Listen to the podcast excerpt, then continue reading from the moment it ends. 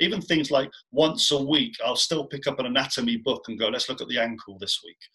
Next week, let's go. Because I, I can't spit that, those words out just like this. I got to keep reminding myself, you know, with this stuff as well. So I, it's very important to have that learning curriculum up the side. Keep learning.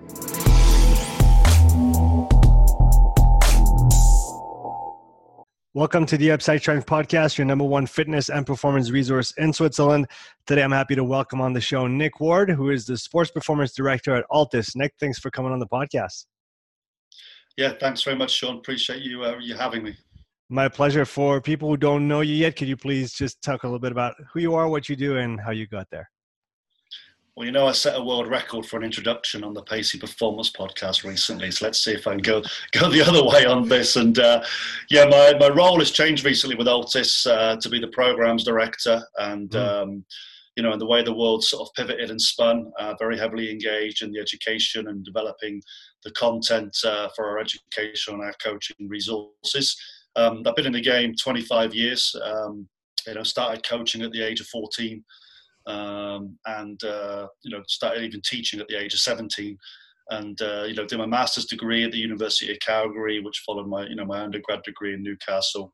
So sports science kind of background um, always sort of loved the coaching side getting out there more than necessarily being the, the testing guy or the lab guy. And um, you know then um, you know my career kind of moved me from working in Newcastle upon Tyne as you know as a gym instructor into sort of, of um, you know development coaching roles in soccer mm-hmm. uh, to um, Calgary, like I mentioned, where I met Stuart McMillan uh, from Altis, and we set up our first kind of consultancy business there, working in both track and in soccer and with sort of multi-sport athletes.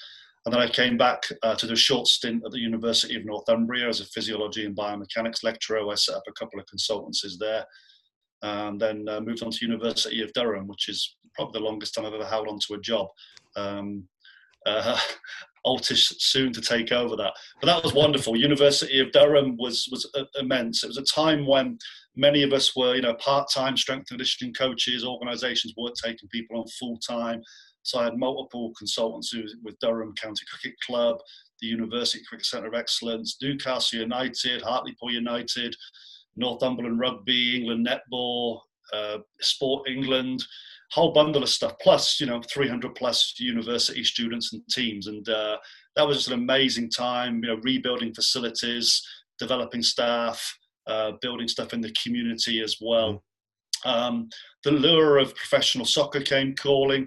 Um, the coach from Hartlepool went to Sheffield Wednesday. That's where the roller coaster really started to begin. And um, you know, I learned to survive um, you know our profession uh, with ups and downs. Um, mm. But then Sheffield kind of became home um, after we all got fired from Sheffield Wednesday, and start, linked him with um, the local semi-professional rugby league team, Sheffield Eagles. Mm-hmm. And again, started doing a lot of like local stuff with developing athletes and amateur teams, and uh, worked on a consultancy business for Sheffield Hallam University. Stayed there for a couple of years, but the lure of Canada came back as I went on to become uh, the performance director for their Olympic bobsleigh skeleton team uh, for a couple of years. And then had to move back to England for family reasons, um, where I was lucky enough then to get the national lead for the Talented Athlete Scholarship program for strength and conditioning, mm. which again was a, an amazing experience over three, four years. Um, you know, coaching other coaches, developing programs, uh, working with a lot of national governing bodies at their kind of development level, against a lot of kind of you know um, part-time development type stuff going on there as well. Um, and then you know as money changes and uh, funding changes, um, I figured you know I'd like to be the master of my own destiny. So I uh, set up my own company and uh, set up Nick Ward Sports Performance Limited, where again I had a number of consultancies there with Derbyshire Institute of Sport, which was a part-time one for uh, youth development, England Golf uh, as their national lead, uh, and also uh, Sheffield Eagles then sort of got a bit more serious and actually turned full time. So it was an interesting transition to work with a team that was half part time players and half mm. full time players. So that was fun. Um, and then um, as their funding actually, their backer kind of pulled out and things sort of changed there. Uh, Altis came calling and uh, landed me here in beautiful South Lake Tahoe in California where for the last four years I've been doing like a hybrid program uh, with the hospital for um, you know, sport performance, you know, injury rehabilitation, orthopedics, and mm-hmm. also wellness in the community as well. It's uh, great how it's sort of branched into those areas. Um, so still here in South Lake Tahoe, working on these other programs for Altis, and uh, yeah, having having a lovely time in this uh, wonderful environment that I've been so fortunate to find myself in. Yeah, that's that's quite the background. So I'm interested in, in kind of digging into applying speed training and all the principles that you guys teach at Altis in the amateur sports framework, amateur field sports more specifically. We're going to talk rugby, soccer, uh, maybe other popular sports that are played uh, in that way. Uh, but before that, I want to come back on your on your background a little bit. So you've been in the industry for 25 years now, like you said. You've had experiences across multiple sports on many different continents, different organizations, different levels. Can you talk a little bit about how things were done maybe in the past that you've experienced and what are the main changes that you see uh, today in 2020 and how things are, are, are done in, in terms of sports performance? I think I'm denying the fact that I'm going to be 50 this year. So it's actually probably more than 25 years. I'm probably just counting it from from the master's degree onwards being legit.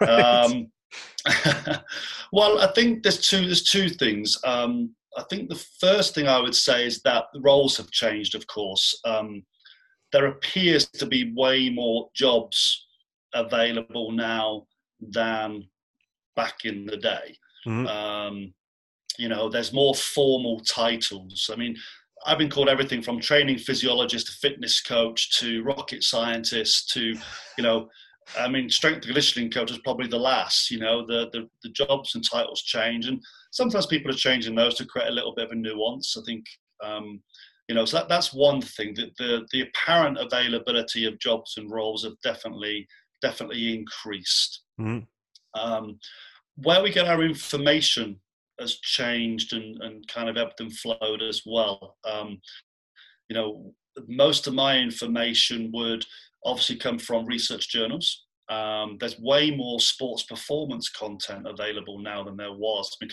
my lecturer at Northumbria University, Phil Hayes, you know, used to literally uh, grab a few of us and walk us to University of Newcastle because they had a medical library mm. where we could pick up the Journal of Applied Physiology, Acta Scand.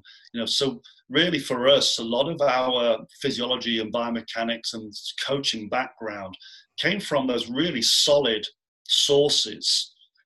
So maybe I'd say we've we've gone to maybe context a little bit too quick in sports science. Maybe now everything is very applied, mm. and maybe we're we're forgetting some of the how long some of these other disciplines have been around, and sometimes we might need to underpin some of our knowledge with some maybe just for want of a better word, more solid science. I think Sophia Nimphius actually mentioned that in the Need for Speed course, where she said, you know, sports science seems to be scared about laying down theories. It, it tries to go to the truth a little bit too quick, mm-hmm. you know, uh, as well. So where we get our information from has massively changed. I mean, I used to get photocopied articles off Dan Pfaff with his handwritten notes on, which was amazing, right? You know, yeah. um, and we were also getting a lot of the Eastern German, uh, East Euro- European kind of literature kind of snuck through mm. as well, and people would go to other conferences. And you just had a had this kind of stuff, but also um, social media obviously has changed things massively. I don't think necessarily as coaches we talk and interact as much, which is why podcasts like yours are fantastic that we're doing this. Mm. Um, the uh, an example would be, I mean, I could come home from an eight nine hour day and then uh, Paul Winsper, who was the Newcastle um, head sort of fitness coach for a whole number of years, uh, works for Under Armour now. Mm-hmm. Um, we could spend another three hours on the phone with each other. Yeah. but we were concocting stuff, you know, challenging each other on things. So, you know, that that was always really, really nice to have have those regular conversations too. Um, what else has changed? Um, I mean, the technology has changed um, for good and for bad um, things that we have available to us. I remember in 19, about 1999, 2000, I think I got one of the world's first um, velocity measuring systems called the Globus Real Timer, which mm. was actually built by Bosco. Uh, himself and you know i started to play around with that and i thought hey this is great this is going to tell me a lot more Um, but then you start hitting those snags of how do you incorporate it into yeah. what you're doing. And uh, hey, I should have stuck with that one, right? I could could have invented something that attaches to a bar or something and earned a lot of money out of that uh, to create velocity measurements. Um, so I do think the technology's changed quite a bit. Um, you know, I mean, I'm not I'm making that kind of sound like everything has sort of got worse. No, it hasn't got worse, of course. You know, I think everything is about how we critically think and apply Mm. Um, and, and, maybe I would say that with all this extra advantage of more of us doing stuff, so there is more information, um, maybe just our ability to sieve um, the information because um, we want quick hit info is, is maybe just needs to be addressed a little bit um, in what we're doing.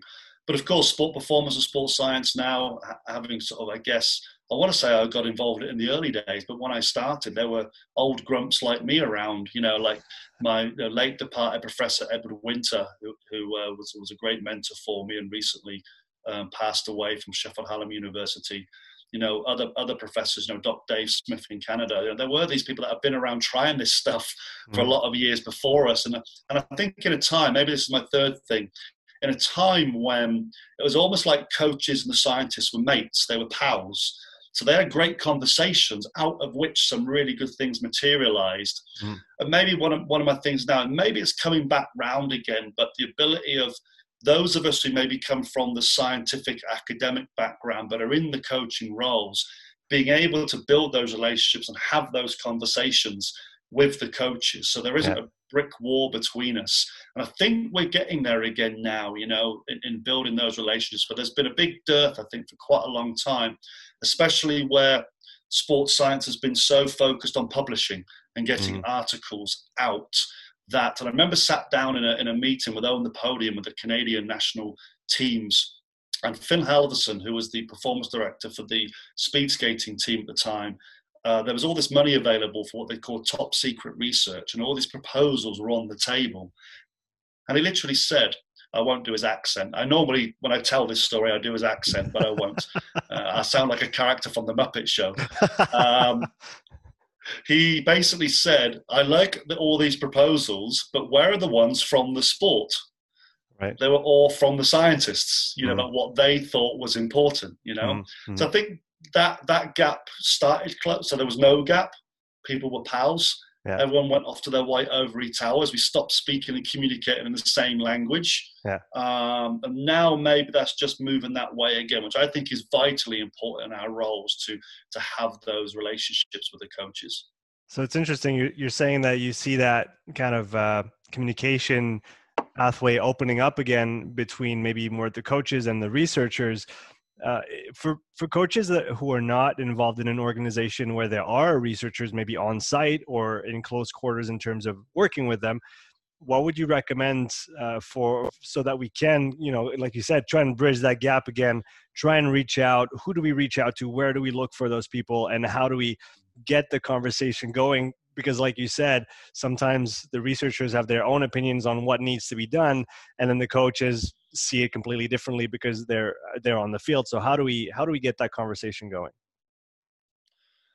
So i, I would take two two approaches to this. Um, one is you're in your role or roles and jobs. So directly and immediately in front of you you've got those people you need to network and communicate with but also, you know, you've left your education now, and as we know, as soon as we leave education, where do we get our resources from, right? We we can't get the journal papers anymore. But so, and I'll caveat that in a second. So I think you've still got to build your own learning curriculum as well at the side. So you've got the learning that's going to come from you doing your job, so the on-the-job learning, mm. but still set yourself up that because you know you leave your undergraduate maths, you don't know everything what are your areas of weakness still? Still profile yourself still build that up. And that may be directly training and coaching relevant. It might be business skills. Mm. it might be other skills that you're looking at you know. So i did a lot of business training and stuff like that but even things like once a week i'll still pick up an anatomy book and go let's look at the ankle this week next week let's go because I, I can't spit that those words out just like this i got to keep reminding myself you know with this stuff as well so I, it's very important to have that learning curriculum up the side um, keep learning and you know, researchgate is great that's mm-hmm. a great resource to find stuff Um, obviously, there's there's a lot of social media stuff that you can find research articles, but what we're talking about is building those connections with those mm-hmm. researchers. Who can we talk to? Interestingly, I remember myself going, "Well, why do they want to talk to me for?" You know, I was at a European conference in, in sports science. I think it was 99. I had a poster presentation there that I was doing in biomechanics with um, Dr. Dr. Kellis, where we, looking, we were looking at the synergies of, of muscles during fatigue.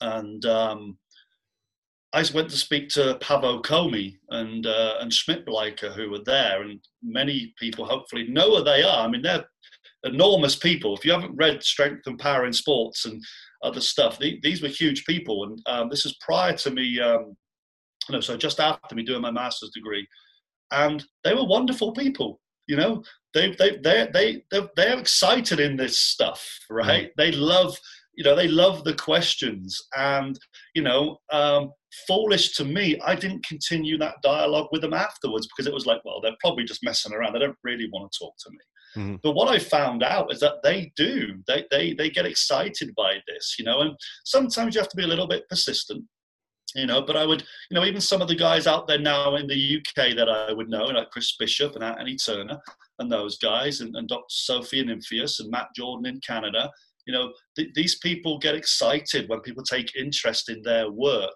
you know. Mm-hmm. The main thing is res- just respect it a little bit. Don't say, hey, can I have a bundle of articles off you, please? don't don't go with them saying, can you give me the answer to? Think of it again like your research project. Tell them the problem you're having. Set it up as a hypothesis. Tell them where you've already kind of looked. Don't go there and expect them to do all the work for you. So just mm. think about this, your style of approach, um, and I think that will that seems to pay pay dividends um, as well um, if you approach it in the right way. Then within your own teams and squads as well, look, everyone's got a local college nearby. Everyone's got a local university nearby. Mm-hmm. You know, make those connections with them.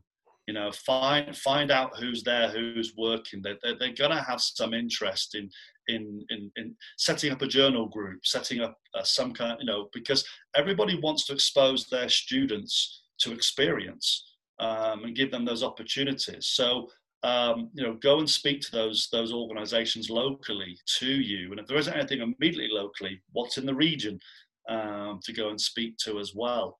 Um, yes, that's that's what I would suggest there. Just be brave with it.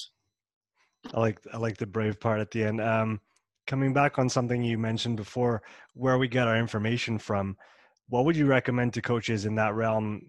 Because, like you said, there's so much of it now. There's too much to take in, you know, all at once. So, how how do you recommend that people?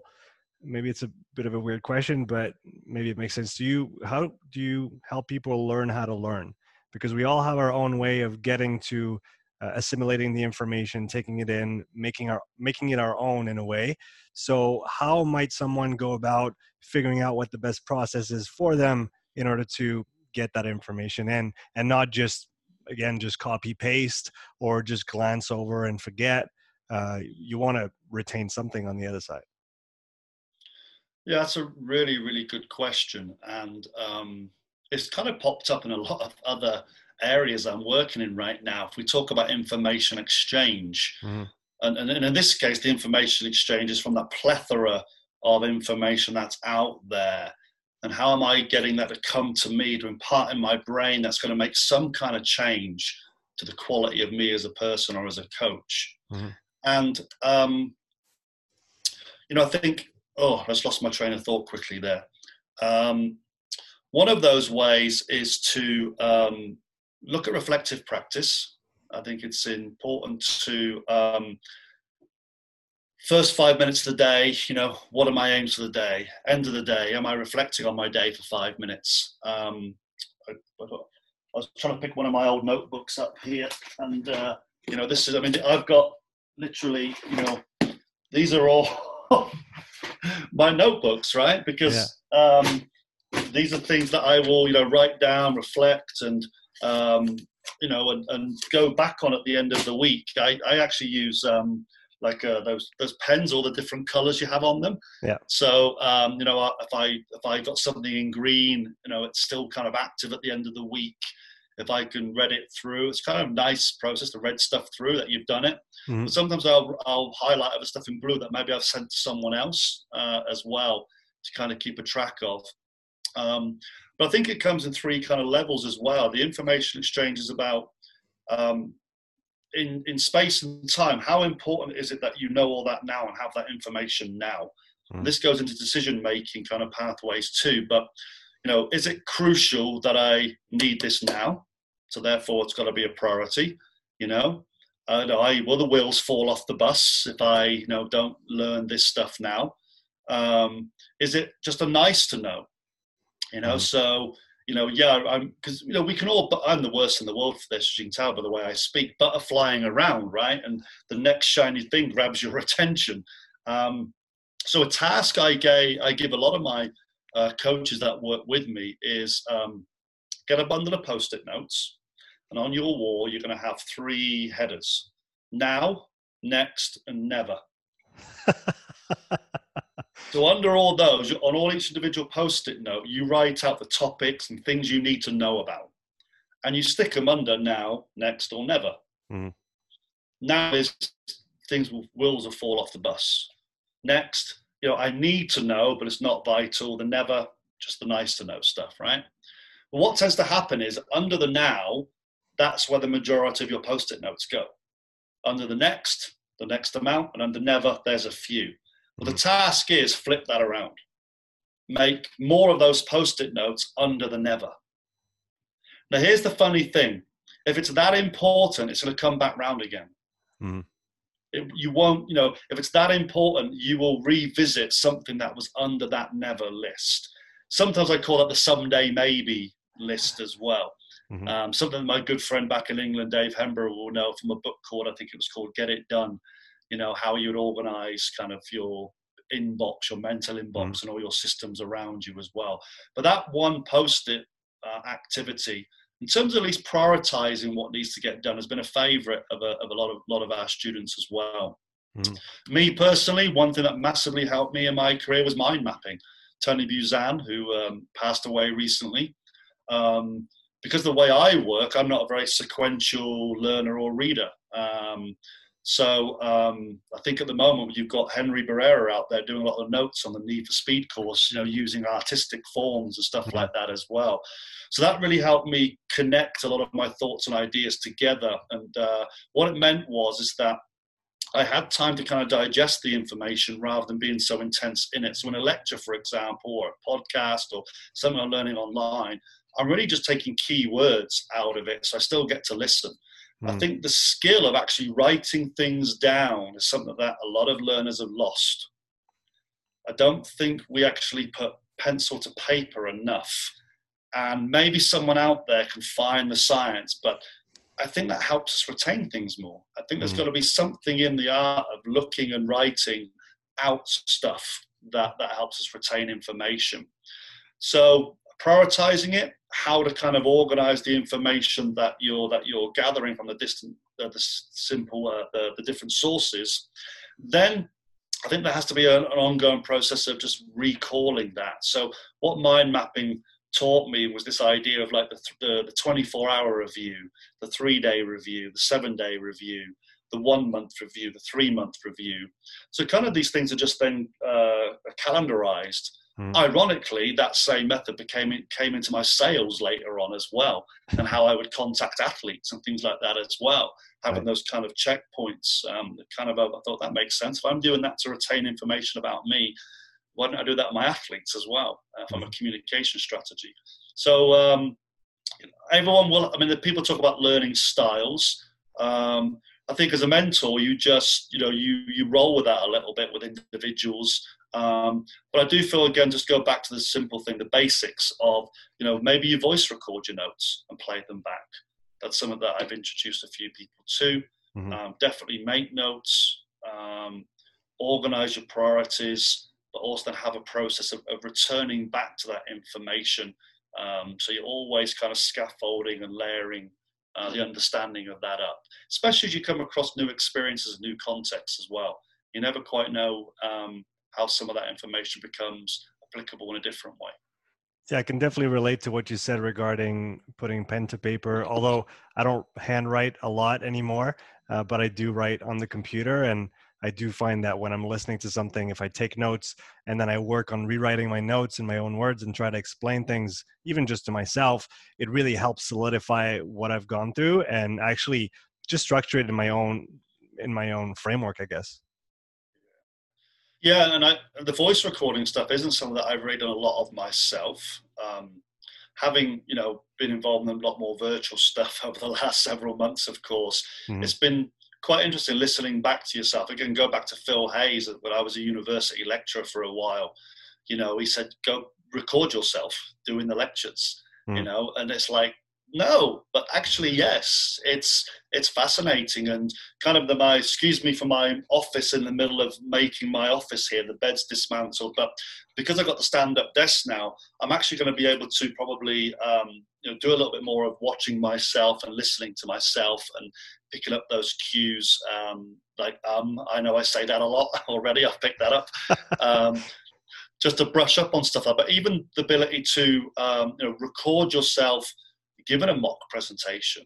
You know, one of the tasks in the uh, Need for Speed course is people are learning on that right now. You have a huge opportunity to create a presentation as you're going through this. Mm. Why not do that? You know, mm. but then maybe you know roll some of it back so you you know you're you're just creating a deeper depth of that understanding.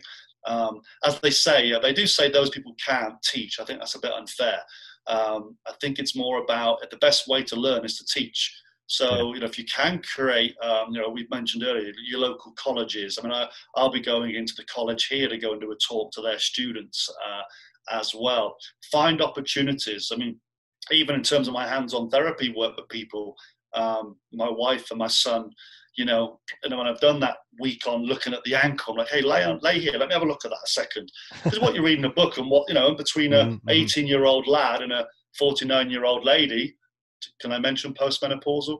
Um, you know, uh, there's different things. So you know, just finding those opportunities, I guess, to um, to be a bit practical with it as well. Um, and what I always like to say is try and then learn by doing. So when you've kind of read some stuff or took some stuff down, where in your environment do you have the opportunity to put that into context? Mm-hmm. Um, so we spoke earlier about the parallel learning curriculum, but learning in the environment itself. Don't leave them separate.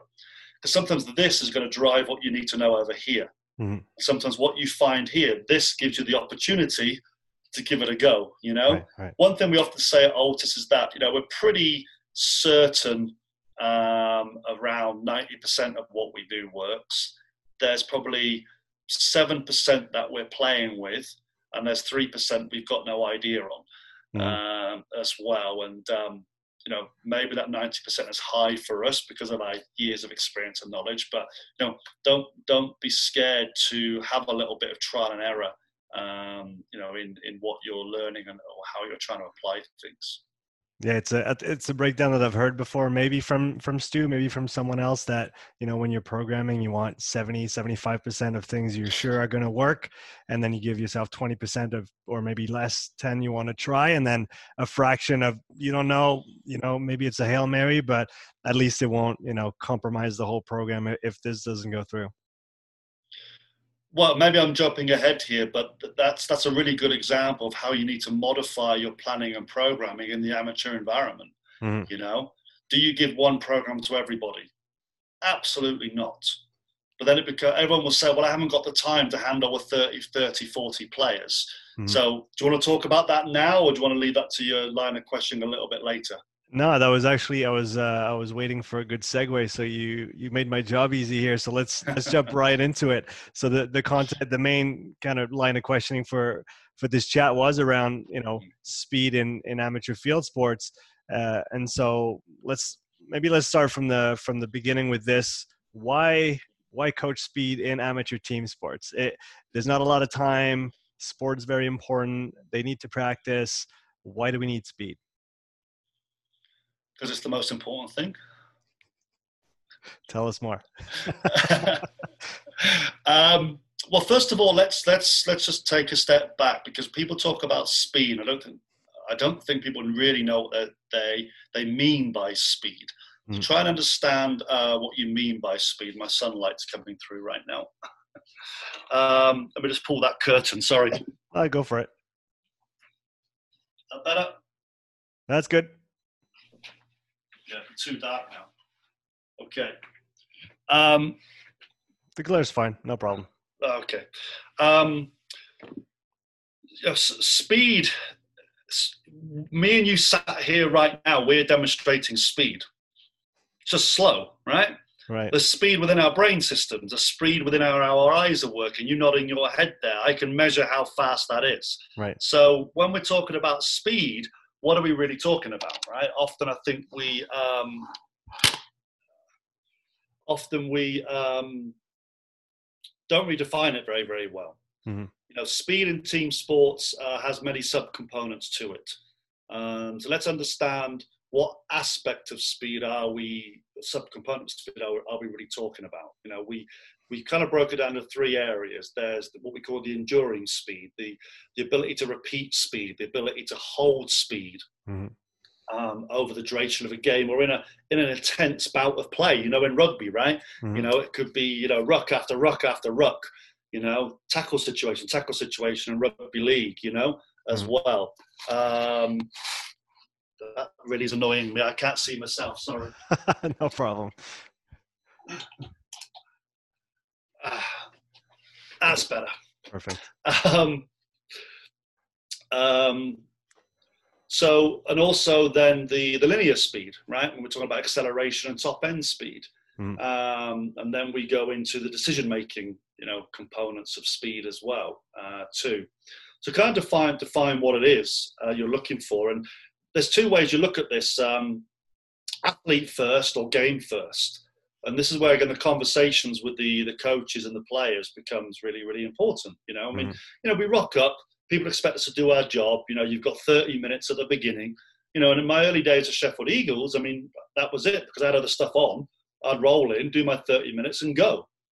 You know, um, that was pretty dumb to be honest. You know, uh, you know, the pressures, you know, family and stuff like that as well. But you know, gradually you're like, you know, you're going to get more out of hanging around and and watching what's going on. But of course, in, in our sports, you know, speed isn't the only thing. We can argue that it's the the most game changing element. It's the most mm-hmm. game determining determining determining element. But we're also looking at two things here: speed of individual players and speed of the team. Mm-hmm. Um, what's the, t- the tactics that the coach is playing with. You get into that conversation with the head coach. Hey, tell me about your style of play. You know what? We're okay. You're in. You're letting them talk. Yeah. You know, um, some teams' style of play, as we know, both in soccer and rugby, is to stop the other team playing, slow them down. Mm. That's utilizing speed in a different way, right. taking other people's space. You know, to stop them playing. There's another thing to think about. But so within all that, you've got positions as well. What what type of speed is it important for players to express in their positions? You know, our our second rower, you know, versus our winger. Clearly, we don't have the same expectations, you know, of, of what they what they do, you know, mm. in, in, in the role of the game as well.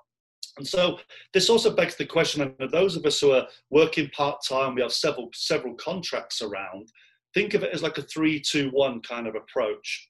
When you first start with a new contract, small or big, you've got to put about three times the amount of time into that than you're probably actually coaching. Once you get through that first cycle, then it's probably two times as much. And then when you get to that second cycle, it's probably equivalent planning to coaching. And mm. that kind of fits my three year rule if you're there that long. Um, but sometimes doing that initially well in the beginning I remember with Hartlepool United, it was a, a, a one one pre-season deal twice a week. Then turned into can we continue this in season? Mm. Then turned into can you do the academy? Then turned into can we do more? You know, so you you got to allow these things to germinate a little bit, and part of that comes down to um, how much are you prepared um, to cultivate, to fertilize, to harvest? You know these opportunities as well going back to the amateur teams, look, we know it's not just about speed. It's it's about what we call you know KPIs, your key performance indicators. You know what's going to win games, um, what's going to develop a player the most, what may be a good way to uh, safeguard injury potential uh, in a player the most. Mm. Now you've sort of laid those topics out. What great conversations you can have with people. Go see the physio. Hey, yeah, see he's had like several hamstring injuries. Tell me more about that. You know, um, you know, show me sort of things that you might do to to work on these. The mm. tell me, show me is something that I picked up off John Berardi uh, doing his precision nutrition courses. And I think they really are two very, very powerful, inobtrusive ways to start some of those conversations. So, I guess with what I've just said, without getting off the topic of speed, is develop your context. Mm. Um, you know, build that first. So you start identifying the problems, and then you've got to say, okay, what's most important? You've got to put some kind of hierarchy in here. Of what's most important? um, and then then that's what you do. I then sort of say, right, okay, how do I how do I then look at delivering this? And I kind of speak about there's three three is my magic number, by the way. You'll get used to this, but there's three things. Then one is, um, where's my fast lane here? How do I how do I get some quick wins in in implementing my strategy? So let's say now we have decided that speed is important. Mm we've decided that um, because of the need for our team to um, disrupt the other team, we want to get off the line. We want really good line speed. And that, as a team goal, is something we want to work on. So that immediately leads itself into that kind of starting speed, perception, action. What are we seeing out there, and acceleration mm-hmm. uh, components extend that on. It's not just about me getting off the line. It's my ability then to break myself down and be ready for the next thing. You know, so you start looking at this problem a little bit deeper as well. That sun's moving around a little bit deeper as well. And you know, you might say, well, my decision to get off the line is based on what I see here, what we think they're going to do. Well, actually, no. You just got to get off the line because now your decision is now you're here mm. and you play this, right? So now you're having great conversations with the coach and the players about how do they feel about that? What are they seeing? You, you start to bring in some deceleration mechanics into that as well. So what you thought was a simple acceleration problem, it's an hourglass, right? You think you've narrowed the problem down, and you go, "Whoa, there's all this other stuff." Mm-hmm. So you you start looking at your K, hierarchy of KPIs and prioritize those. But you've got two sessions a week, what are you going to do? Right? Mm-hmm. Um, this is your first year in with the team. Where's your quick win? Well, clearly the warm up is a great opportunity to to bring something in there. Mm-hmm. Do you have weight room time with them or not? Or I mean, again, I guess part of this is: Are you the coach? And those of you listening to this, are you the coach that you don't even see him on the field? You only have him in the weight room. Mm-hmm. I know for me with Sheffield Eagles, all our weight room stuff was done 40 minutes before we went on the field with with soccer most of the time it was always after training or on days off mm. you had to kind of fit it in right. straight away your periodization theories are out the window there right it's what you've got you know exactly. yeah. but people what what do we mean by training right you adapt to an environment that puts you under a certain stress and you adapt to it mm. so the players adapt and also what i had in that um, be ready to pull me back round in a second, by the way. I'm going on a tangent here. the it. other thing you think about with your players is that I had teachers, I had firemen, I had people who rugby actually was their full time thing. I had players who were concrete breakers, you know, coming in to train. Hmm. So players would arrive between 5.15 um, and traditionally what they all did was line up outside the physiotherapist door. And I'm like, we've got to stop that those of you know the Altis performance therapy approach, like that isn't really what we're doing. I said, physiotherapist, who are your priorities?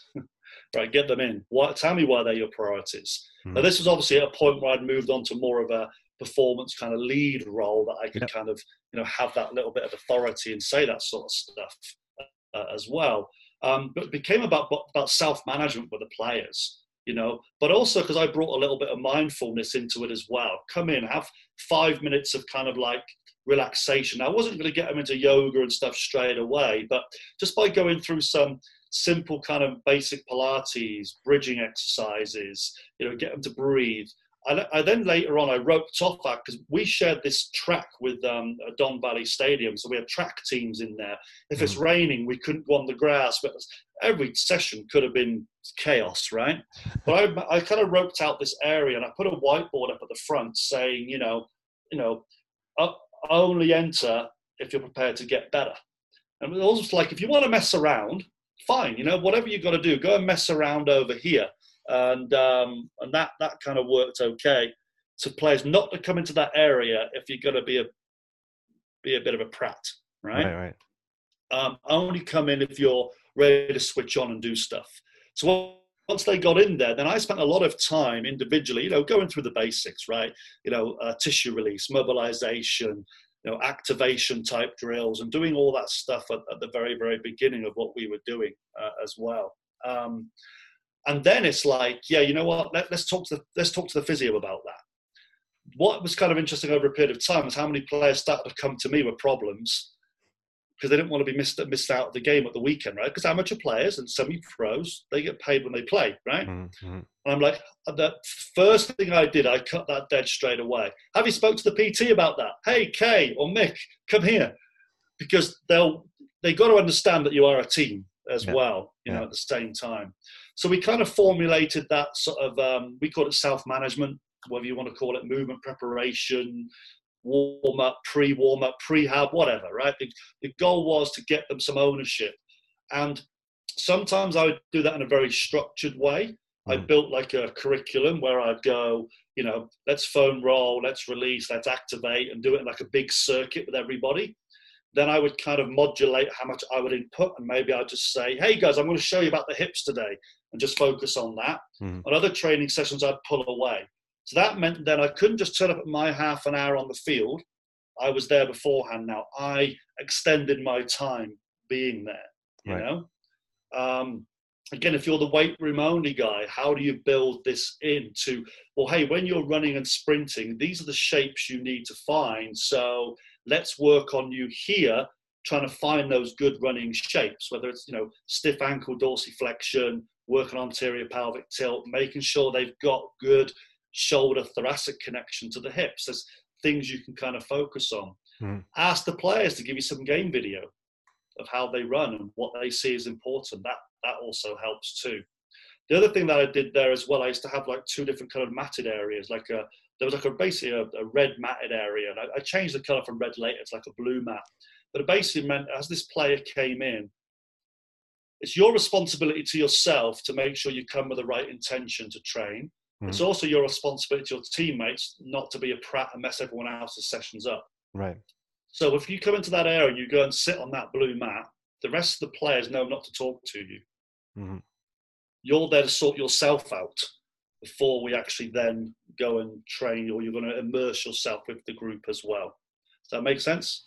It, it does make sense. I think it's it's a really interesting way yeah. of, like you said, um, making the players responsible for their own health in a way and their own preparedness for the game because it's easy like you said to just line out the door and, and just say oh i need to see the physio. But what if you could you know do a bit more self-care before? What if you had injuries yeah. you know hamstring injuries in the past? And actually doing a proper warm-up would actually alleviate a lot of those recurring tiny niggles that you get all the time. So i think it's a really interesting way of, of doing things of slowly yeah. building that in.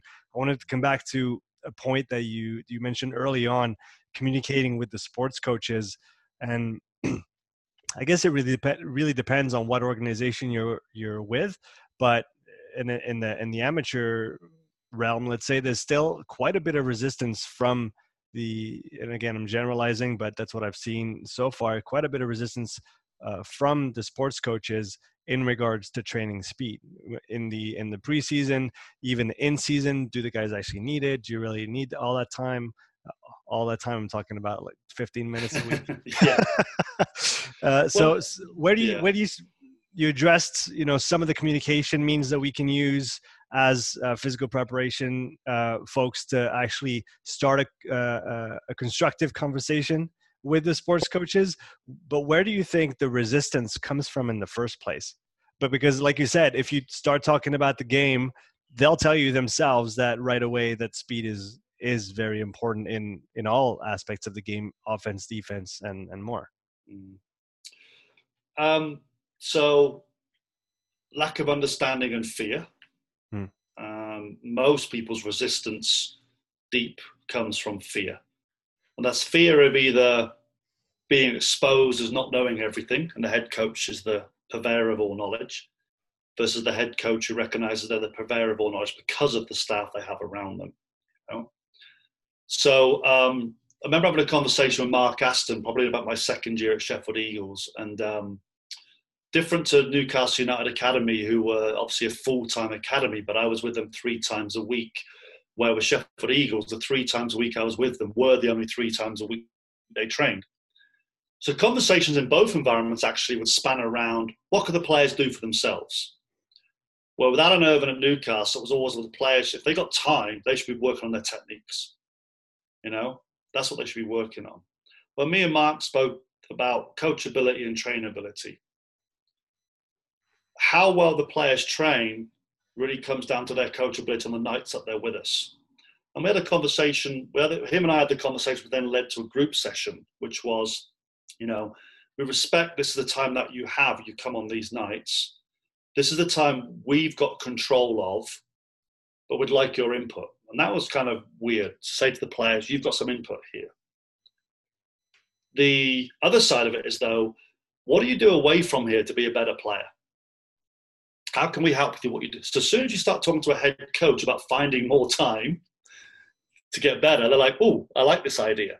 Mm-hmm. So, it's kind of given that opportunity to recognize that, yes, you've got these pockets of time when you're together but the majority of the time the players have to prepare themselves in the amateur environment to be the best they can be exists elsewhere.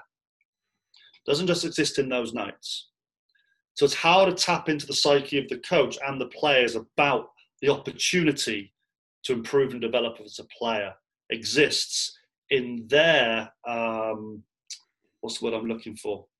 Um, uh, their discriminatory time right? The time they choose what to do with themselves. So that could be arrive 45 minutes before the training session starts mm. and do some extras, as we used to call it. All right.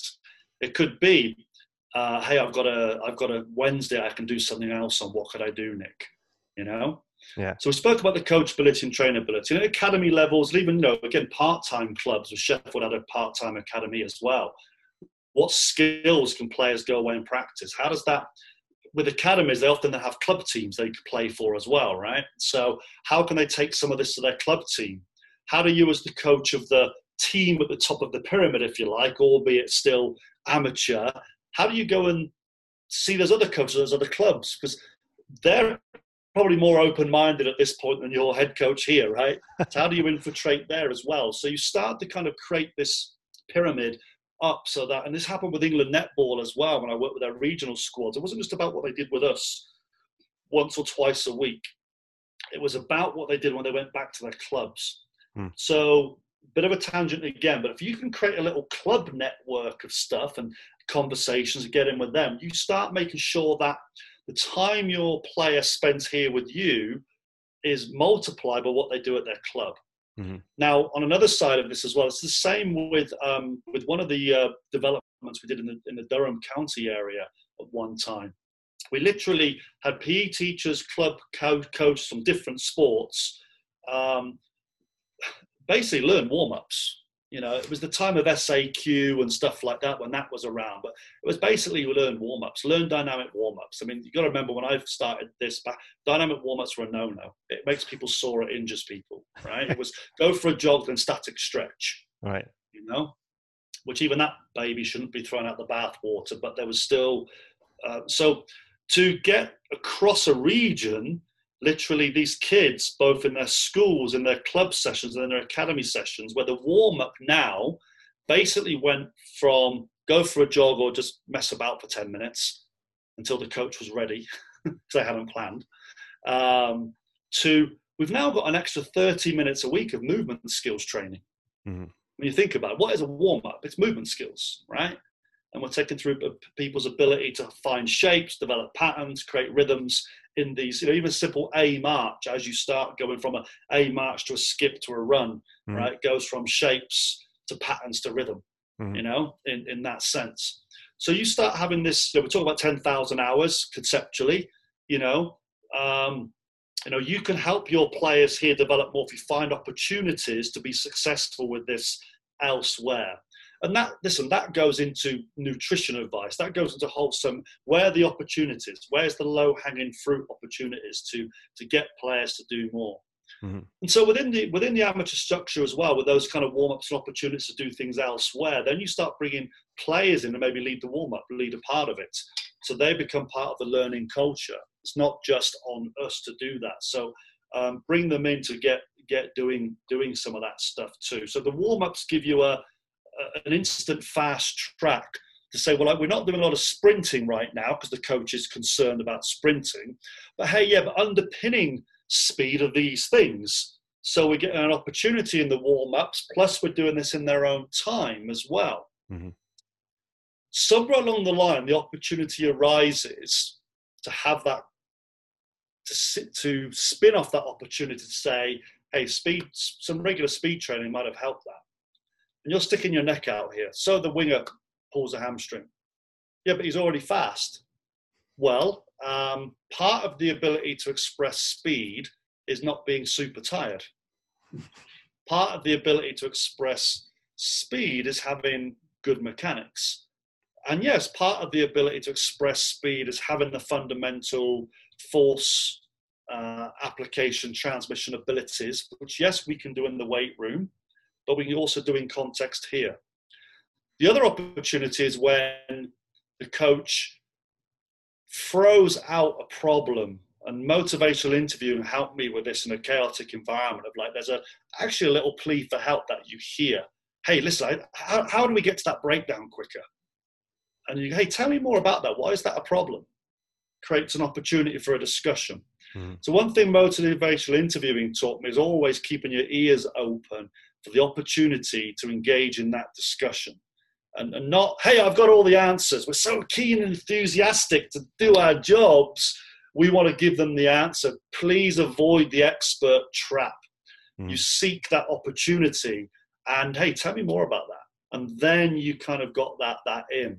The other area for opportunities with this as well is like you watch them do some practices, and every head coach likes a bit of smoke blowing up their bottoms. Um, you know, hey, that was a brilliant agility practice. Oh, really? What do you mean by that? Hey, that was a great speed practice.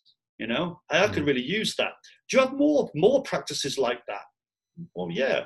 Could I? You've got them written. Can I have a conversation? You've got those written down anywhere? You're going to find a lot of the um, more in context, um, less decomposed drills and practices. They've already been doing for years. So don't go thinking we've got to come in bringing them a bundle of new stuff sometimes the skill of the artist, right, isn't the first painting they make, it's the fifth or sixth one that they've thrown a lot away and come back with. Mm-hmm. If you can go straight to the masterpiece, why wouldn't you? And these coaches have so many drills and practices. So with Alan Irvine at Newcastle United, yes, a full-time academy, but I was only there for a few sessions a week. You know, uh, players' ability to close down, defend, jockey, Harris back. You know, we come up with this little Y drill you know that we would do. Simplified it. First of all it was done without any visual stuff just to look at the basic movements you know. Then we start bringing a ball then we start bringing a player in then we turn it into multiple Ys added together and players moving around, mm. and then it was in the game. So a little bit of a you know part part whole approach. Yeah. But there's there are so many opportunities for for speed development if you take quite a broad lens and recognize it's what you can do in the warm ups and talk about the underpinning abilities of speed, what you can do to get players to look for opportunities in their own time to enhance this skill and mm. the ability, but then also to the head coach themselves. They're already doing a lot of stuff that you could classify and define probably as, as, as speed development if you we ourselves we want the coach to be open minded let's be open minded ourselves as well to the the possibilities that exist for us. How might a how might a coach let's talk about an snc coach in an amateur setting trying to get his guys or gals faster? What do you recommend in terms of tracking progress for the athletes? Are we looking primarily at shapes? Are we, you know, pulling out the phone, filming, trying to show them, or trying to see some progress over time? Are we trying to actually track some some data on on speed metrics that we might be able to get now with with a phone, with MySprint app, or with Gates if we have them? But budgets are usually low depending on where you are. So, wh- what do you recommend the the S&C coach go to in order to make sure that we're tracking what we're doing so that we can manage it better over time?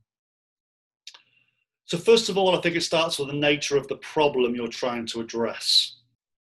So, if it's a game speed problem, it might not be as data quantifiable as we would like, but that's a conversation. Mm. You know, um, I remember working with a with a fullback at Hartlepool, and his goal was he wanted to block a higher percentage of prop, of, of, crosses. Mm-hmm. Great metric. Has a metric he come up with. There's another player who he was a short central midfield player, and this is necessarily sprinter, but he wanted to disrupt the, the oppos- opposition's ability for flick on headers. Mm. You know, so they couldn't direct him as well in the central midfield area. You know, so we had some basic rudimentary numbers. Not everything has to come from a textbook, come from the science. It can be stuff you develop there and then with that player. You know, mm. so that's one thing. If it's a game situation, find game related metrics that you can you can assess and measure. And man, I've sat there with a clipboard rather than no videos and just looked at things, you know, before games are really getting videoed. And I mm. tell you what, even if your game is getting videoed, still do that. Sometimes to go back to that, uh, the basic raw methodology. Remember, all technology has done is made it easier for us to acquire the information we're really trying to get with our eyes, mm. all right, and that we can't mm. always see. But sometimes to go back to that basics is good. Then on the flip side of that, then we want to go, have they got faster?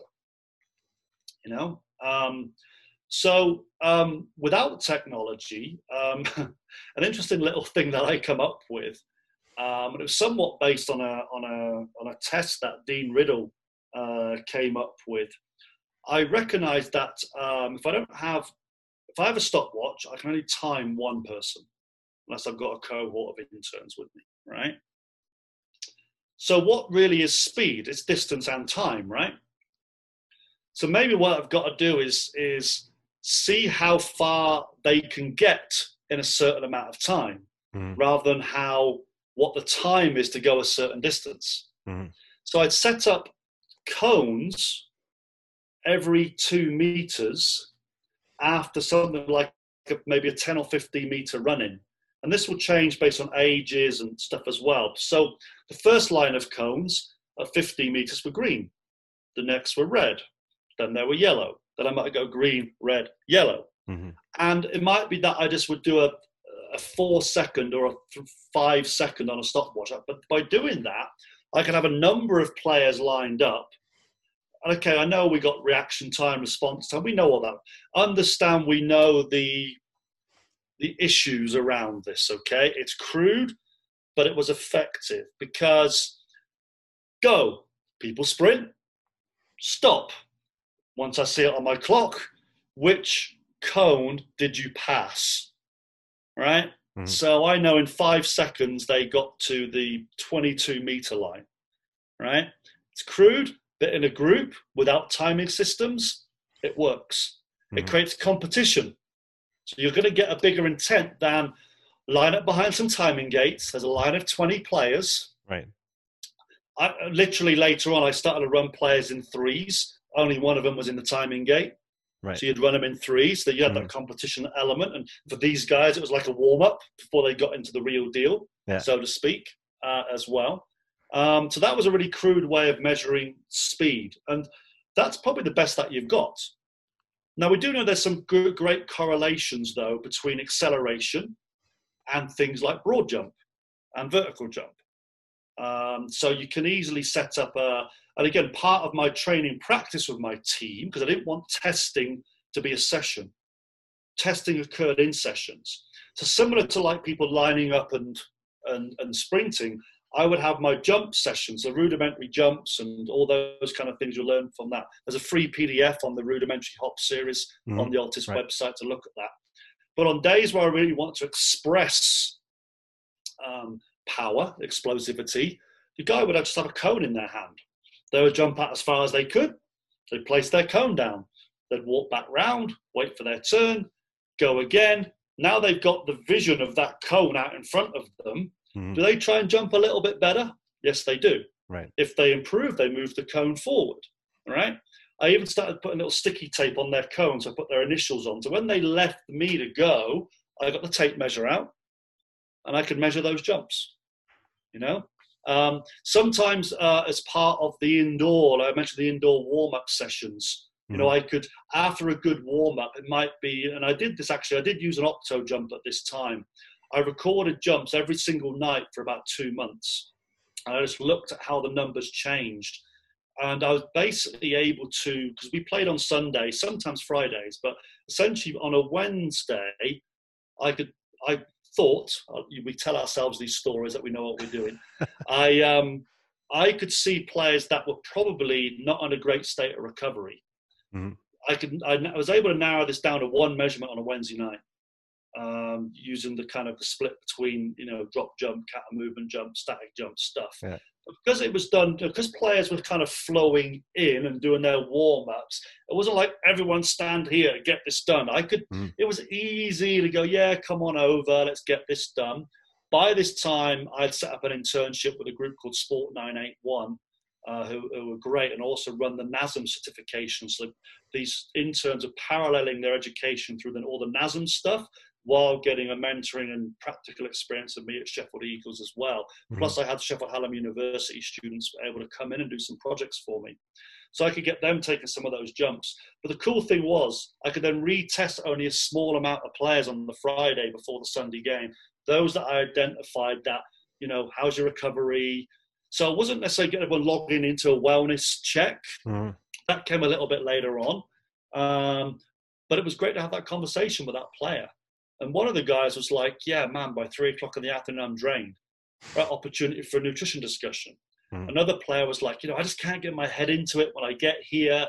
So everyone else was kind of starting with the foam rollers and that stuff.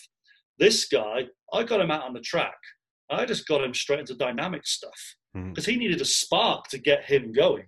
Yeah that was kind of interesting. I thought, oh, I could try this a few more. Some other other guys, I'd go and put them on a on a spin bike for six minutes, First 10 second sprint, rest of it easy. So then come back to me. So I was able to start, you know, tapping into what kind of got players up a little bit as well, just by listening and observing, and sometimes being prepared to kind of, you know, break the protocol a little bit, think outside the box. Um, but listening to the player was kind of key there. I like what you said about organizing your sessions in a way that are convenient for what you have available, the tools that you have, the time that you have, the staff or non-staff that you have available with you eh, are these things realizations that you came up kind of on the fly? Do you sit down beforehand to try and plan those things? Or did you back then when you kind of came up with those ideas to try and organize your session as best as you could with what you had to get all the things you wanted out of it? How did you get to those kind of uh, maybe clever ways of organizing your training? You know I'm, I'm like all of you guys out there right? We we massively overplan right um, and you know, I'd come away realizing I'd got 50% of the session done. Mm. You know, because reality hits, right? I mean, you know, we often talk about, you know, no plan survives first contact, but that's necessary. Still, still plan. Yes. You know, do it, try it, and then you go, oh, that didn't quite work out. And you know what? It might not be down to you. It might have been just the environment that night. You know, I mean, like I said, weather changes. Um, you're not in this space. You're now in that space. I think the, the ability to think on the fly is is crucial. You know, um, so I think what, what that what is that what that's based on is knowing your your kind of goal for that night. What's the principle? What is my hierarchy again? Of what's important about tonight. Because if mm-hmm. things change, do what's important and you probably simplify it even more. And through that process of simplification, you go, actually, that's probably, I got more out of that than maybe what I'd planned. So that goes back to what you mentioned earlier that ability to have that debrief with yourself, mm-hmm. either at the end of the night or sometime in that week, plan that ability to look back at your your session and replan that. So on my, my, my very rudimentary, you know, old Word doc kind of sheets, that either I used to print off and handwrite on, or um, like you said, after. I felt it was more important to write the session up after it had happened. Yeah. So, so my typing became write up what I actually did do. Mm-hmm. But in my little notes at the bottom, I'd say, hey, this originally was planned this way. Then I was able to clip the kind of paper handwritten copy with the what did happen because really the what did happen is more important right because that's actually what happened mm. you know you can you can look at all your uh, effective training load design prior but it doesn't matter if that isn't what happened so it's yeah. more important to capture what actually did, did occur as well did i ask you a question there i think i missed something but no, no, you did. That was good, and I, and I like your point about writing after the sessions. I actually started doing that this summer uh, through the preseason, and after making little notes, even just small things on my phone on, oh, this portion was well planned, executed fine. Let's move forward, and we can, you know, we can reuse that, or maybe this this you know section of the the training uh, I didn't actually get the guys to do what I wanted them to do initially. So I have mm-hmm. to rethink my process and, and kind of zero back in on, on how to do it better or, oh, this is good, but how do we make it better next year? I think, like you said, the debrief after is, I wouldn't say more important than the, the planning because you, you need to have a plan, but it's, it's just as important if you want to keep moving forward and not just stay static with, I'm going to write it down, I'm going to do it. And then, and then that's it.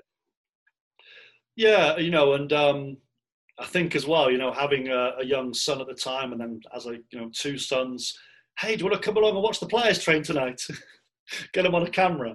Mm. I, I mean, we talk about being documentarians, and really, I've been a terrible documentarian. In fact, I'm I'm going out to a lot of my friends and colleagues out there, and I said, hey, have you got any video or photos of stuff we've worked on?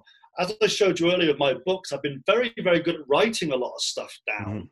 But in our now day and age, that isn't what people need and want to see, right? So I wish I had mm. more video and photos. I do have some, but you know, get that get that little Sherpa to come and help you around. You know, uh, who's going to be there with the camera, and you know that for me that was my boys a lot of the time who want to come along and see the players train and, and things too. But again, I wasn't I wasn't fantastic at that because it is really good in reflection um, mm. to have some of those things uh, to build together. And you know, again, everything is very context driven because what I could do at Sheffield Eagles when they were part time to what I could do with them when they were full time, the principles were the same. I was just maybe able to expand a little bit on, on what we were doing. But now they were going from training three times a week to training five, six days a week. There's, there's always that increase in volume that you've got to cope with.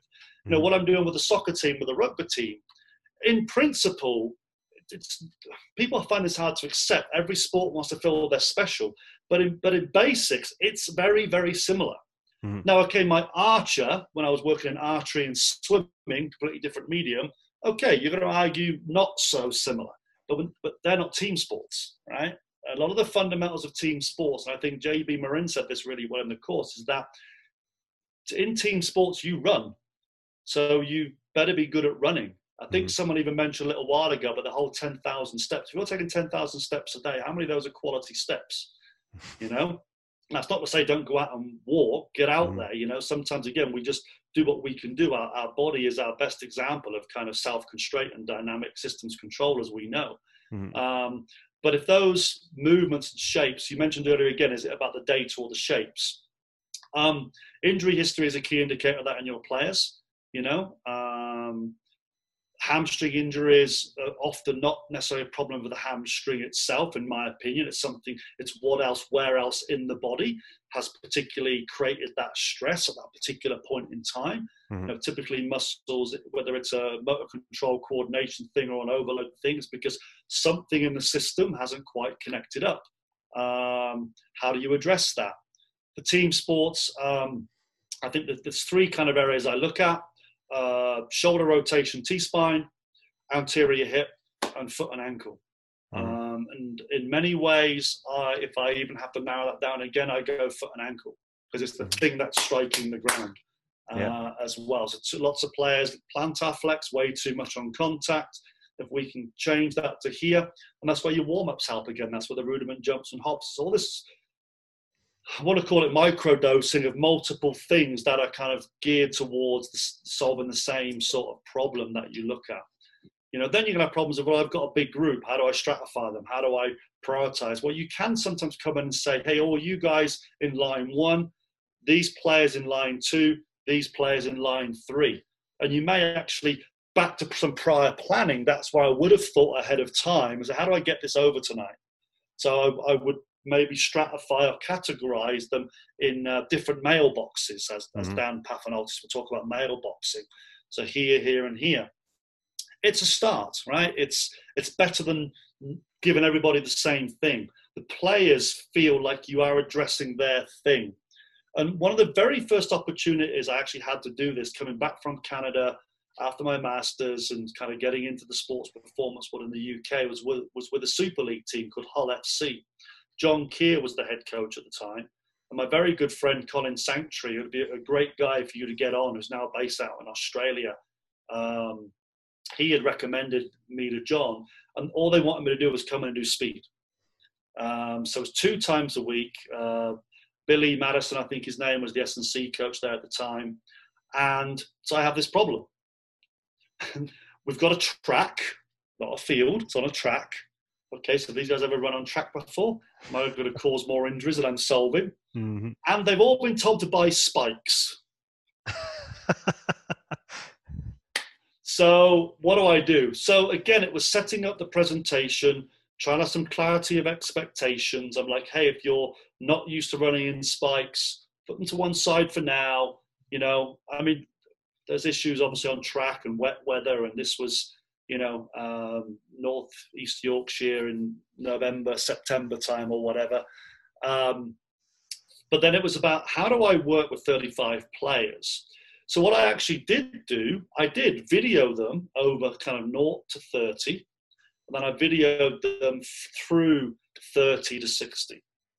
Now, going back to learning, that was when I realized that none of these players are going to reach top speed between 50 and 60. They're, they're bushed between 30 and 40, mm. right? But that was learning, right? All my mm. stuff, all my track stuff I'd done with Stu prior in Calgary was that top speed's going to happen over here somewhere. No, no, no, no, no, no. These guys are, some of these guys are hitting top speed between 20 and 30, right? Mm. But at least I had some way of then classifying, you know, what's their, what's their start like? What's their acceleration, their projection rise and rhythm in that first part? Is it okay or does it suck? Well, if it sucks, they're in this group. I don't even care what the top end's doing right? Is it okay? Yeah, it's okay. Is it okay and they've got a good transition to top speed? Okay, there's group B. Is it okay but their top speed transition sucks? All right, there's my group C. So while those generic things I was able to do, I was then able to separate them out and set up some different. So again, that was prior preparation mm. um, to look at the problem, set some sessions up, go in with a plan, but still recognizing that that could change uh, as well. Um, but uh, yeah, that's kind of an overview, I guess, of a something of a framework and how I try to put these things together in that part time. Or I mean, part time coming as a full time team like Hull or Newcastle mm-hmm. Academy. I'm just in there on. A, I'm not around all the time. Versus what strictly is just a just an amateur part time environment. Your last point dovetails nicely into what I wanted to go next, which is sprinting technique and how we might look at it in the context of amateur field sports. Uh, they're not elite sprinters. They don't do this for a living. So, how good should we expect them to look uh, when they're sprinting? What should what should be the main things that we look at uh, as amateur or coaches in amateur settings in order to not just you know try to make them the perfect sprinter, which there shouldn't they shouldn't be anyway, and they probably will never be because because of you know who they are and where they are uh, and everything that came before and everything that comes after. Yeah so you're right it's about setting your your bandwidth of acceptability and um, the first one i think is um, look at injury history and um, you know are, are, they being exposed to um, situations where we're potentially increasing that by the way they move? Mm. Now again we know the body is a very um, um, managerial thing. It will probably down regulate that anyway in training. The stress of a game, it probably won't down regulate that, you know. But mm-hmm. players are very, very good, I think, at self modulating their input, whether it's consciously or unconsciously. Um, so sometimes again in the warm-ups, great time to observe, especially when you're giving players that freedom. Where do they go to themselves? Mm. Hey, that's an area you seem to go to a lot. Tell me about that. Yeah, it's bothering me. So you can don't just focus in on a sprint session. Look at the whole picture. I guess is what I'm saying. Pick mm. up different pieces that are helping you tell a story about that player. Um, so that's one area you can pick that up in. So first of all, you know, is what they're doing going to be harmful? That's that's the key thing. Now again, it might not necessarily be in their shapes. They're over fatigued. They're underprepared. You know, maybe it is the strength room that can help with that sort of stuff. Again, game first approach. Is it important that they're the best upright runners in the world or in rugby? You know, it might not be. Right. Mm. You know, guy dive. You know, picking up a low ball, running, hitting low into that ruck. You know, it's it's different things, right? But we do know if he casts out in front while he's doing that, you know, it, it might be an issue, right? That he's land, mm. casting out landing on the heel, for example, mm. you know, uh, watching your uh, taller, bigger players uh, in acceleration, stepping from side to side, or their or their initiation movements being a lateral step, but over wide because they're so big upper body in their brain, they're going to topple. So mm-hmm. getting comfortable with them staying over there, the necessary base of support. I mean, I was even watching an NFL last night, you know, um, them talking about the quarterbacks and how they skip, skip, and all of a sudden there's a big wide base of support and they lose the power in the throw. Mm-hmm. Just watching, watching for how people kind of um, self-regulate uh, their base positions before they move. Um, their transitional patterns can can be kind of telling as well. Um, and so I think first of all, is don't do any harm is the number one thing. The number two thing then is will it change the game for them? Will it improve them as a player? Um, you know, and you know what we tend to find, and having a great conversation with Matt Price from the LA Kings just the other day, is that they've had so much time. And I know this is a professional area era uh, team, but there's so much time their off season to do on ice speed work. All their slower players have got a hell of a lot faster mm. in content driven practices. Yeah. You know, they're fast guys that they know are fast, haven't got faster. Shock horror, right? But it's kind of kept kept them topped up, you might say. So mm. the other thing to think about around your players is, um, and Steve Norris gave me this kind of thing. I think Dan Cledder talks about it in his book as well. It's like, what are we trying to tax on the day? I really push the energetic limits and demands of that particular aspect. Mm-hmm. So if it's speed, we know we're going to push them neurally. We are going to push them energetically in terms of the ATP, PC, and lactate system. And one of the biggest problems in speed development is often we make it an endurance workout, not a speed workout. Um, and thirdly, is tissue tolerance. You know, so um, in observing your players training and playing, they might be fast for three, but then what's stopping them do four or five?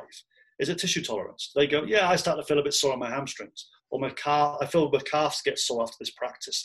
Sometimes, unfortunately, the bad things you pick up in your sessions, like a cl- player always started getting really tight, sore lateral gastrocs, probably a good sign they're a big plantar flexor. Mm. You know, or they get really sore in the medial gastrocs. Again, probably a good sign that they go from here and they can control the deceleration, you know, hmm. into pronation very, very, uh, yeah, into pronation very, very well as well. So sometimes that if you don't overcook the session by just maybe training or touching upon these things and mo- modifying your volume, you're going to get feedback and, and encourage that feedback. So I, I need to hear this because this is going to give us some indication of maybe where your weak links in the system are. Mm-hmm. Um, we know we're all going to lose end of the day. So watching the warm ups, setting sessions that you don't overcook, but get some feedback from. You might even get that from just jump sessions. Players, like, oh, my calves are so sore after that. Oh, my glutes are so sore. My back was achy. Hey, how come after doing all that, my shoulders are tight and sore? Mm. You know, hmm. you just get that kind of feedback from players, um, which will then I think will, will help you kind of direct that. So these are, are all kind of the underpinning content elements of of uh, what's going to help someone be be faster. And again, we've got to remember, as you said, a track athlete, their job is to run on a track and go there. Mm-hmm. So their context is the content that we're some we're looking at in our team sport players. Mm-hmm. You know, um, whether it's ice hockey, whether it's rugby, whether it's soccer, you know, that initial acceleration, start, projection, rhythm, and rise, they're all applicable. Mm-hmm. Just there's gradients of those things we're looking for. You know, where the foot strikes, there's gradients. One of the really simple practices that I did um, with my rugby guys, and I'm going to use the ladders here. And ladders, forget about ladders, and I mentioned them. But if you have the ladder and you have rung one or space one, space two, space three, and progressively in your warm up, as you know the things, at the end of it now you go, right, you're going to actually accelerate from space three, then space two, then space one. What does it do? It progressively means their start position is more upright. Mm-hmm. So I've used that quite a lot. It's just a video of that to look at their projection angles, all right, and their their, their rhythm as they go out and their mm-hmm. rise by looking at what does that first step entail. Because you know your forwards often they're receiving the ball a lot in upright positions. You know, so clearly I'm not going to get my forward to grab a ball and do this, right? Right. It, it ain't going to happen, right? It's not what happens mm. in the game. Mm. But you can definitely look at that. That do they catch it because they're upright? Are they prepared to do this to project themselves, or do they reach out? Mm. Really simple thing to fix. You know, mm-hmm. uh, that that's that's really simple to fix. That can make a big impact again in terms of your collision angle into the players trying to stop you as well. Versus I'm here and I'm going to step out in front rather I'm just going to get my body over and then you know and go together. What a big difference that can make, you know. Mm. So I do think shapes. There's some simple shapes like that. I say simple that you can identify that if that player consistently is stepping out, A, they're putting themselves in a really poor collision situation, which can lead to injury. B, they're stepping out, so they're putting a lot of stress, obviously, back on that knee and the hamstrings. And if they get actually hit in that position with that foot out, then we've got an ACL situation. Mm. You know, just by simply getting them to receive the ball in upright position and learn how to do this, just project and go and keep their feet striking in the right patterns underneath them. So they're the situation I think that there. That's I feel that's a super important scenario that we can work on. They're not perfect. It's not, you know, like we say, it's not at the amplitudes or the regulation we're going to see. But, without me knowing those principles from track, I probably wouldn't have come to that solution or way of trying to manage that specific problem. Mm-hmm. I think it's, it's it's it's really practical advice, and and I hope it it brings some value to the people listening. Nick, I know we have just a few more minutes for today's call. Um, I do want to note that uh, you are coming back on in the next few days to do another show, especially focused on the Need for Speed course that you guys have at Altis have recently put out. Uh, that's absolutely fantastic. So, for people who are interested, stay tuned because Nick is coming back really soon to talk about this. To finish here today, I wanted to go on a few uh, questions that we got from the good old Instagram. So, the first one um, I've broadened the question just a little bit. Uh, the person was asking about sports, Spellman performance uh, by, by, soccer. Um, so, and let's try and keep it under. I'm going to challenge you. Let's keep every every answer from now on under two minutes if we can. Um, different sports, different approaches: rugby, soccer, American football. Uh, with those three sports in mind, how would you organize speed training? Say you have one session, maybe two sessions a week. Uh, how would you differentiate between those three sports and the approaches you take? Um, okay, so first of all, game first approach or athlete first approach, and then organize your hierarchy of KPIs. Mm-hmm. So differentiate that. American football, football, um, not an endurance based sport. Rugby, soccer, lots of endurance. So you have to account for within the week what's going on in terms of endurance demands under these players as well. Mm-hmm. Um, soccer has way more decelerations. Um, obviously, football and rugby has way more collisions. Mm-hmm. Um, where you're going into contact, or they might say you're trying to avoid contact as the attacker, um, not always, um, but but as the defending player, obviously you're trying to instigate instigate some kind of contact as well. Mm-hmm. Um, needs analysis of the sports. Um, you know, go away, do your research, look at the movement patterns in those sports, understand where where you know what is speed in that sport. Um, we'll get into that on the next session about subcomponents. Understand again your hierarchy of KPIs, what might be the most important aspects of those. Um, then, are there any you know, player positional demands that might be you know you need to focus on more? You know, what are the opportunities for top speed in those games? Um, and again, relative top speed, not not based on some kind of absolute measurement as well. Um, look at the injury history, not just within the sport, but within the team as well. Are there any mm. things that might flag there within those two different, uh, those three different sports that might have some uh, idea of there might be some speed mechanistic um, issues that are going on within those sports as well. Um, football and rugby tend to be all in that direction. Soccer is multi-directional. So again, you have other components. Look at the practices what are the coaches already doing? What's missing? Hmm. So sometimes it's a gap analysis. What is missing? Of those things that's missing, what's important based on my list of KPIs? Go and do that. I like the I like the gap analysis. That's something I, would never heard before, but it, it makes a lot of sense considering we have pretty much we pretty much have to plug in what we do into the sports practice or around it. So it makes a lot of sense to look at what is already done and then what we can add to it. Um, next question, Dave asks, and you've probably answered somewhat, but I'll let you give a direct answer to that. Dave asks, best bang for your buck exercise or session to increase speed and acceleration. Um I think I'll take a Dan John quote, right? The best way to get strong is lift heavy things often. So the best way to get fast is do fast things often. Of course, many caveats and many it depends. Yes. Um, too many of us, I think, as strength and conditioning coaches, uh, we go to live in our hobbit hole, the gym, and we don't get out of it.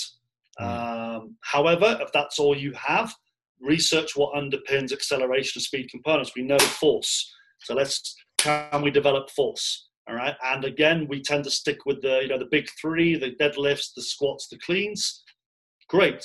Where's some single leg expression? When, where can we develop that in the weight room as well? Hmm. But again, if you want to be fast, because it's a skill, there's huge coordinative elements in there. You know, you may not access or utilize all that gym strength out here. In fact, you could even be someone who doesn't have the gym strength, but is better at organizing all this. Therefore, you're quicker. Mm. Right? And, and mm. we'll talk about a number of fast athletes that probably have never seen a weight room in their life. In fact, it'll probably snap them in two. But they actually yes. generate huge, huge high forces, right? So mm. we can't get away from the fact that sprinting is not just an ability; it's also a skill. Uh, last question here for you today, Nick. Uh, Steve already asks how to choose or use running drills with large groups who have different individual needs in the same session. So I think you have to um, go back to your KPIs and, and, come up with for your sport um, what are the critical shapes and aspects that you're looking at. So again, are you looking at acceleration or top end speed? Are we looking at acceleration into deceleration? Um, so I've mentioned you know foot and ankle position, uh, hip position, and then maybe some shoulder thoracic rotation areas. Um, you can um, mailbox your players based on those. Mm. And then you would stratify them in your warm up or your session accordingly if you're doing a field based, technical based uh, element for that as well. Um, so over here, I might have people who might be going into some mini hurdle, you know, maybe doing some A marches, skips, and some mini hurdle hops, and you know, I'll get them going into a gentle acceleration. You know, over here, I might have two players who are working with the ball, you know, and then it pass one come, they've got a break, mm. you know. So you're looking at movement in transition. So mailboxing is is the answer there. Uh, identify your KPIs, organize your groups accordingly, plan something maybe slightly different for them, and then be consistent with that over a two or three week phase. Um, that was all the questions for you today, Nick. Uh, thank you so much for coming on the show today. It was really a great pleasure to to, Thanks, to ex- exchange with you and, and learn from you. Like I said uh, previously, uh, guys, stick around, guys and gals, stick around because uh, we are going to have a follow up episode to talk specifically about the need for speed course that was recently put out by Altis. In the meantime, Nick, where can people find out more about you online? So uh, I am on Instagram at uh, nwarder UK. Also Twitter, I tend to use more for my professional stuff at Nick Ward UK. And of course, we have the Altis website um, with a bundle of free resources on there. www.altis.world um, is a great location for some great resources. I'll link all of those in the podcast description for people to click on and go check out. Nick, thanks again for today, and I'll talk to you soon. Thank you very much. Take care, Sean.